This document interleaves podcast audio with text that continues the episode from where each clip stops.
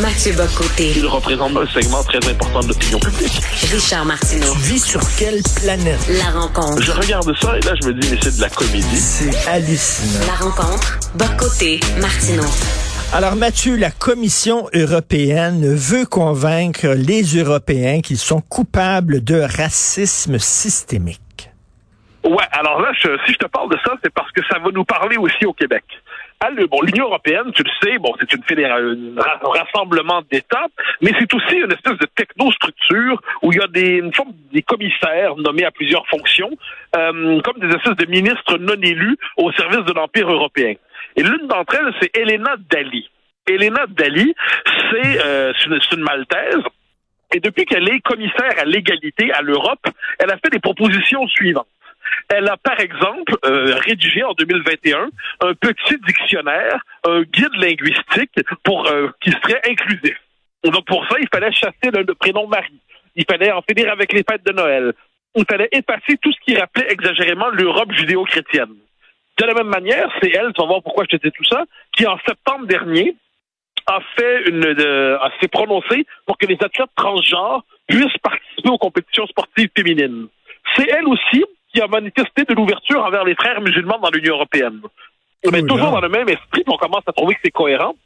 Elle vient de dire les populations issues de l'immigration, notamment de l'Afrique noire, qui vivent en Europe, vivent une discrimination telle qui est ancrée dans les profondeurs de l'Europe que pour être capable de surmonter cela, l'Europe devrait placer au cœur de son récit identitaire collectif, de son imaginaire, de son identité, la reconnaissance du racisme structurel, la reconnaissance du racisme systémique, et le fait que l'Europe serait fondamentalement un continent qui se serait défini justement par ce racisme toxique. Donc le racisme, ce serait pas une, de- une pathologie de l'histoire de l'Europe.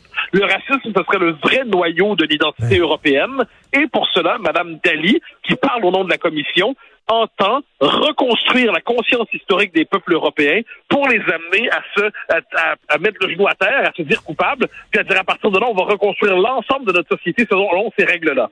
Entre toi et moi, ça me fait penser incroyablement au débat qu'on a eu en 2020-2021 au Québec sur le racisme systémique, où on nous disait que pour être capable d'accueillir vraiment les nouveaux arrivants et de s'ouvrir à la diversité, les Québécois devaient se reconnaître coupables de racisme systémique et s'ils ne faisaient pas, eh bien, aucune avancée serait possible pour les minorités et les communautés issues de l'immigration, comme quoi le même logiciel s'impose partout avec la même violence idéologique. Et c'est pour ça qu'il y a de plus en plus d'Européens qui disent, ben, on veut, nous autres, revenir à notre souveraineté et euh, se, se, départir de cette patente à gosse est la Commission européenne. Ah ben t'as tout à fait raison. Et là, je te mets en lien avec euh, parce Dieu, ben, on est on est connectés sur les mêmes infos. Ilva Johansson. Ilva Johansson, c'est une autre commissaire européenne, celle-là. Et elle, c'est la commissaire à l'Europe euh, aux affaires intérieures. Et elle a fait un grand discours cette semaine où elle disait il faut une immigration massive en Europe, il faut organiser l'immigration massive. Elle est nécessaire, elle est absolument vitale. Sans elle, nous serions foutus. Donc là, on avait l'impression que normalement, l'immigration, c'était à l'avantage de ceux qui arrivaient. Eh bien non, c'est pas à l'avantage du nouvel arrivant qui vient trouver ici un contexte d'opportunité remarquable. C'est à l'avantage de l'Europe qui, sans cela, serait condamnée à la sécheresse démographique et à l'affaissement existentiel.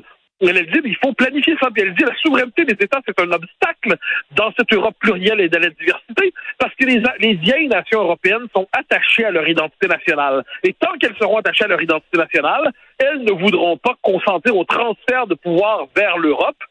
Elles ne voudront pas sacrifier leur souveraineté parce qu'elle est ancrée dans une identité. Donc là, effectivement, tu vois partout, tu l'as vu aux Pays-Bas, tu le vois en France, tu l'as vu en Suède, tu l'as vu en Italie, tu le vois un peu partout. Il y a des mouvements qui disent, un instant, on n'est pas contre la civilisation européenne, on n'est pas contre la coopération des États européens entre eux, mais on est contre cette espèce de bureaucratie néo-soviétique qui aujourd'hui euh, confisque en fait le pouvoir des peuples européens. C'est assez intéressant de voir comment ça se passe là-bas, à quel point le compte, en fait, la civilisation européenne est détournée d'elle-même par une idéologie qui se dit européenne, mais qui est dans les faits anti-européenne. Mais est-ce qu'on voudrait vider l'Afrique? De tout ce qui la rend africaine, de son histoire, de son passé? Non, jamais on toucherait à ça. Pourquoi on fait ça avec l'Europe? Pourquoi on veut vider l'Europe de toute sa substance? Parce que, et là, c'est important ce que tu dis. Parce que, si, imaginons, j'ai déjà eu l'occasion de poser la question à des gens, imaginons que le Sénégal, par exemple, soit essentiellement composé de Danois. Bon, est-ce que ce sera encore le Sénégal ou est-ce que le Sénégal deviendra une forme d'extension du Danemark Ben oui. sur un autre continent? Euh, puis on peut poser la... Si le Japon était peuplé de Chinois, euh, si l'Irlande était peuplée d'Anglais, bon, Ben c'est oui. pas une question raciale d'ailleurs, on parle de peuple, on parle de civilisation. Or, qu'est-ce qu'on voit? L'Europe, parce qu'on considère que ce continent est fondamentalement coupable de tout, puisque dès l'origine, que je te le disais tantôt, le noyau de son identité, c'est le racisme structurel. Le noyau de son identité, c'est un racisme systémique. Eh bien, dans ce contexte, cette civilisation doit s'affaisser pour que les autres puissent surgir. Donc, la condition de la diversité, c'est que l'Europe renonce à son identité euh, qu'elle croit positive. Et de la même manière, on dit ça dans chaque pays occidentaux, la condition pour que la diversité émerge, c'est que la nation d'accueil cesse de se prendre pour la nation d'accueil et ne se voit que comme une communauté parmi d'autres. C'était, soit dit en passant, ce qui était au cœur du rapport Bouchard-Taylor en 2008, où on nous expliquait que le principal obstacle à l'intégration au Québec, c'est que la majorité historique francophone continue de se prendre pour la culture de convergence de la nation. Mais initialement, là, originalement, la Commission européenne, c'était défendre l'Europe, la culture européenne. C'était ben, moi, euh, comme comme Kundera l'a écrit souvent dans ses livres. L'Europe existe, l'Europe a une culture et tout ça. Ça, a été ça a été totalement détourné de sa mission originale. Ben, ben, je, te, je te dirais, il y a eu plusieurs visions de l'Europe. En Jean Moulin, euh, pas Jean, je Moulin, Jean Monnet, un des pères euh, fondateurs de l'Europe, pour lui, l'Europe, c'était créé, c'était le laboratoire d'une forme de mondialisation avant le temps. Donc, il, rêvait d'une humanité délivrée des frontières des nations, des peuples et des États, et il se disait que ça commencera en Europe. Pour Hmm. d'autres Européens, tu as raison, pour eux, l'Union européenne, c'était l'occasion de se créer un pôle de pouvoir dans le monde. Euh, à l'époque, il y avait les Américains, il y avait les Russes, mais il fallait qu'il y ait un pôle européen. Mais ce que je constate, c'est que le courant qui a dominé, aujourd'hui, le courant idéologique qui a dominé, c'est ceux qui veulent faire de l'Europe un immense Wokistan, et ceux, là, manifestement, ils sont au pouvoir aujourd'hui. Écoute, qui tu reçois demain à ton émission à CNews? Je reçois Franz-Olivier Gisbert pour parler de son histoire intime de la Cinquième République. Le troisième tome vient de sortir. C'est absolument formidable. Donc, je le recevrai pour parler de ça et évidemment d'une actualité très lourde en France ces derniers temps.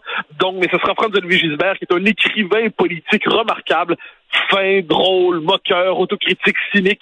Alors, j'aurai grand plaisir à le recevoir. Écoute, on va écouter ça. On va sur ton euh, ta page euh, personnelle Facebook où tu mets toujours le lien. Merci. Bien sûr. Bon week-end, Mathieu Bocoté. Salut. Merci. Bye bye.